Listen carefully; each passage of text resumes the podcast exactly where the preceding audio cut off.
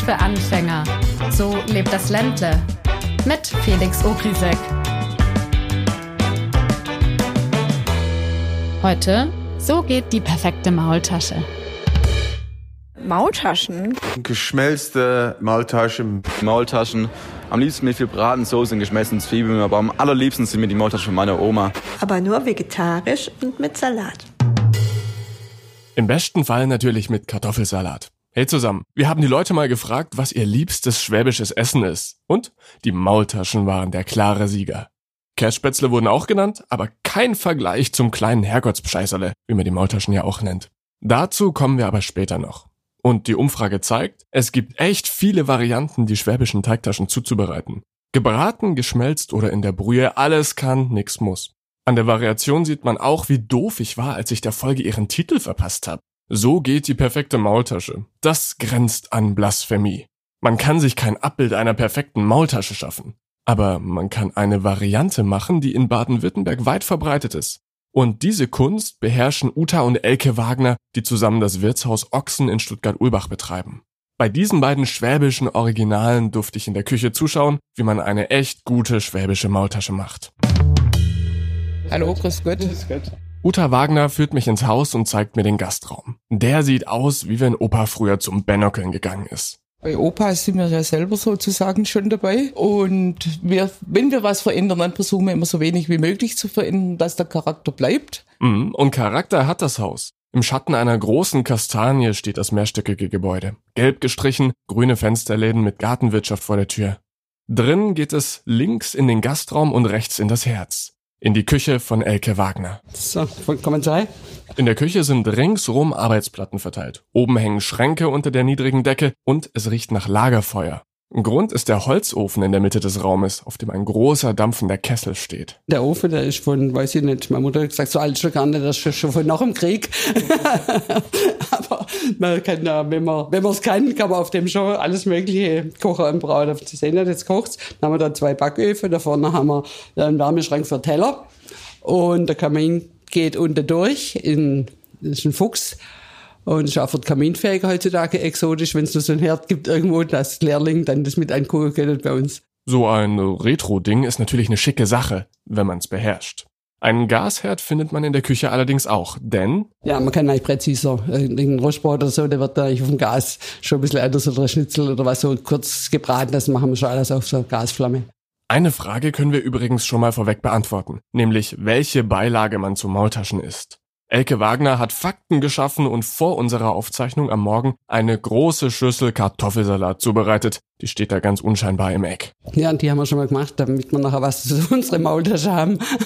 den machen wir natürlich jeden Tag frisch. Und das ist echt nicht leicht, den Kartoffelsalat da während des Kochens so unbekümmert in der Ecke stehen zu lassen. Der will ja gegessen werden. Aber Disziplin, den gibt's erst zu den Herrgottspscheißerle. Ha, jetzt habe ich's schon wieder gesagt. Es wird Zeit mal zu klären, wo der Name überhaupt herkommt. Maultaschen sind in Schwaben heilig.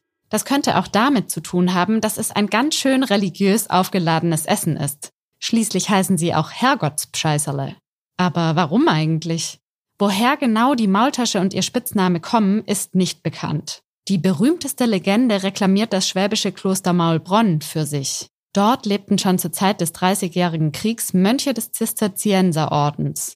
Ein Laienbruder namens Jakob soll dort die Maultasche erfunden haben. Und zwar nicht, weil er sich in den Geschichtsbüchern der schwäbischen Kulinarik verewigen wollte, sondern eher durch Zufall. Der Legende nach fand Bruder Jakob eines Tages einen verloren gegangenen Sack am Wegesrand mit einem Stück Fleisch darin. Das Problem, es war Fastenzeit, also war es den Mönchen eigentlich strengstens verboten, Fleisch zu essen. Aber weil offenbar auch schon Schwaben in früheren Jahrhunderten nur nix verkommen lasse wolltet, dachte sich Jakob an Gründonnerstag einen Trick aus. Er hackte das Fleisch klein und mischte es mit dem Gemüse. Und damit Gott davon nichts mitbekam, füllte er die Fleisch-Gemüsemischung in kleine und vor allem blickdichte Taschen aus Nudelteig. Die Herrgottspscheißele waren geboren. Das ist aber wie gesagt nur eine Legende. Selbst das Kloster Maulbronn hat dafür keine Beweise. So mancher Zweifler hat schon andere Theorien entwickelt. Vielleicht hätten gar nicht die Schwaben die Maultasche erfunden, sondern sie seien wahlweise aus Österreich, aus Italien oder sogar aus China importiert worden. Echte Schwaben schütteln über solche Unterstellungen natürlich nur den Kopf und feiern lieber den Weltmaultaschentag, natürlich am Gründonnerstag. Also die Legende aus Maulbronn möchte ich ja gerne glauben, die ist nett. Jetzt aber kommt der große Moment. Wir erfahren die Zutaten, die im Ochsen in Ulbach die Maultaschen zum Dauerbrenner gemacht haben. Also holt euch was zum Schreiben.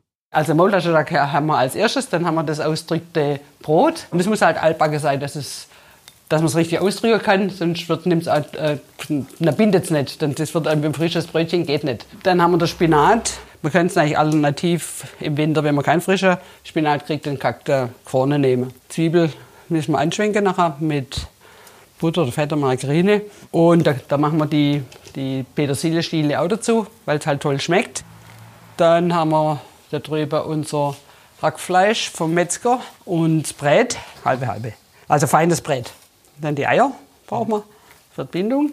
Und wenn man es nicht ganz so fleischlastig will, kann man natürlich sein Suppegemüse mit durchlassen, wenn man es gerade wie gemacht hat. Aber sind halt Maultaschen nicht ganz so fleischlastig. Dann kann man von dem Gemüse oder mehr, ein bisschen mehr Gemüse dazu reinmachen. Dann brauchen wir Muskat und Koriander und Salz und Pfeffer zum Abschmecken. Und hier kommt jetzt schon der erste Profi-Tipp, den ich gelernt habe. Als aller aller allererstes sollte man den Spinat und die Zwiebeln andünsten, die brauchen nämlich genug Zeit zum Abkühlen. Denn wenn man sie später heiß in das Hack-Brät-Gemisch gibt, gerinnt das Eiweiß im Fleisch und in der Masse entstehen so unappetitliche Klümpchen. Und das wollen wir ja nicht.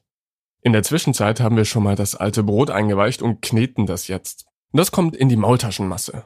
Und das ist jetzt auch der Moment, in dem sich vielleicht die Geister scheiden, weil das für manche in ihren Maultaschen unvorstellbar wäre. Aber die Rezepte unterscheiden sich nun mal von Region zu Region und Elke Wagner ist auch froh drum. Gott sei Dank macht sie jeder anders. Wäre schlimm, wenn sie alle gleich schmecken hätten. Meine schmecken hätten wie vom Bürger oder was weiß ich. Und die eine macht, äh, was sie machen, ähm, Schinkenwurst oder Speckwürfel oder, es für mich muss es so Masse sein. Also ich will da keine Prägel, so, so Stückler drin, aber das ist immer Geschmackssache. Dann kommen jetzt wieder Gäste und sagen, ja, dem seine Maultasche waren so grün, also ja, grün gehört da rein. So ist Sinn Zweck von der Maultasche, sonst kann der Fleischkäse oder Leberkäse. also meine sind nicht ganz so grün, aber grün sollen sie sein. Das ist ja das von der, von, von der Karwoche. Die waren so grün, die Leute haben ja auch manchmal Vorstellungen, was weiß ich. Übrigens, ich habe auch erfahren, dass Maultaschen, so cool wie sie heute auch finden, damals eher ein pragmatisches und einfaches Essen waren. Man hat in der Füllung einfach alles verschafft, was da war. Denn wer mehr Brot in die Füllung macht, braucht natürlich weniger teures Fleisch. Ja, die Hausfrau hat hier früher auch ihre, ihre, ihre Gegel oder so. Das ist immer mit Brot gefüllt worden, dass die Leute auch ganz, dass die Leute auch satt werden. Das ist ja der Sinn und Zweck von der Fülle.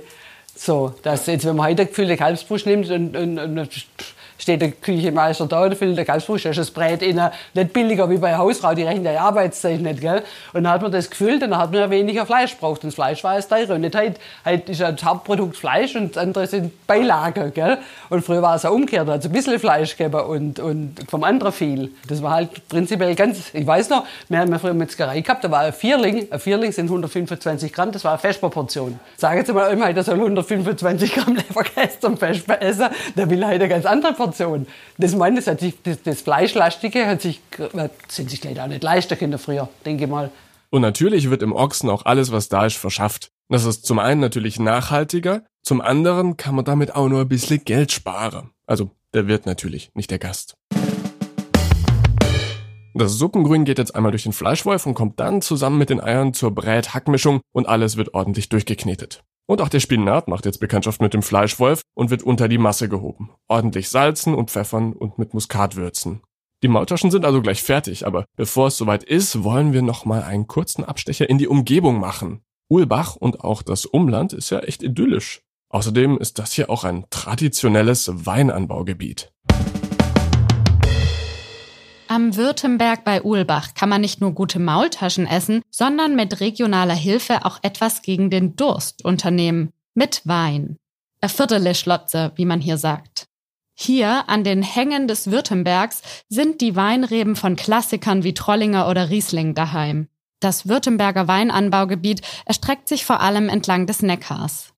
Nun könnten böse Zungen einwenden, dass der Württemberger Wein einfach nicht mit den Pfälzern oder den Rheinländern mithalten kann. Das sehen viele Leute hier aber anders.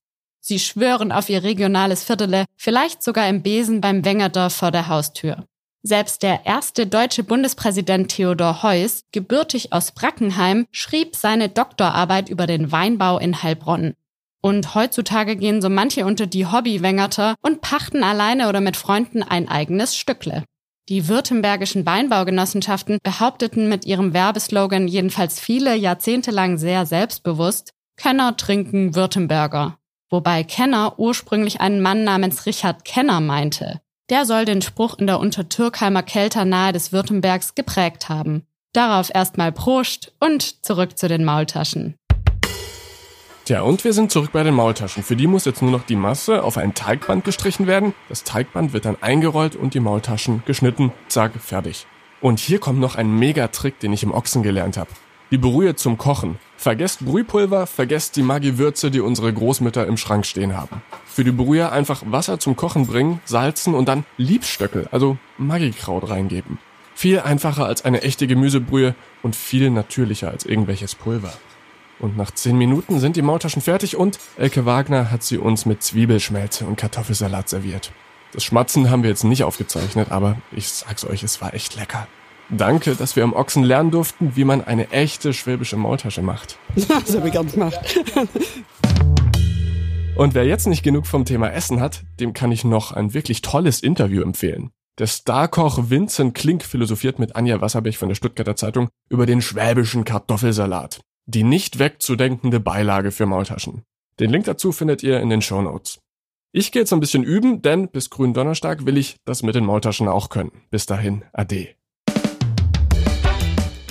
Das war Schwäbisch für Anfänger. So lebt das Lente. Hört euch auch die weiteren Folgen bei Apple Podcasts und bei Spotify an.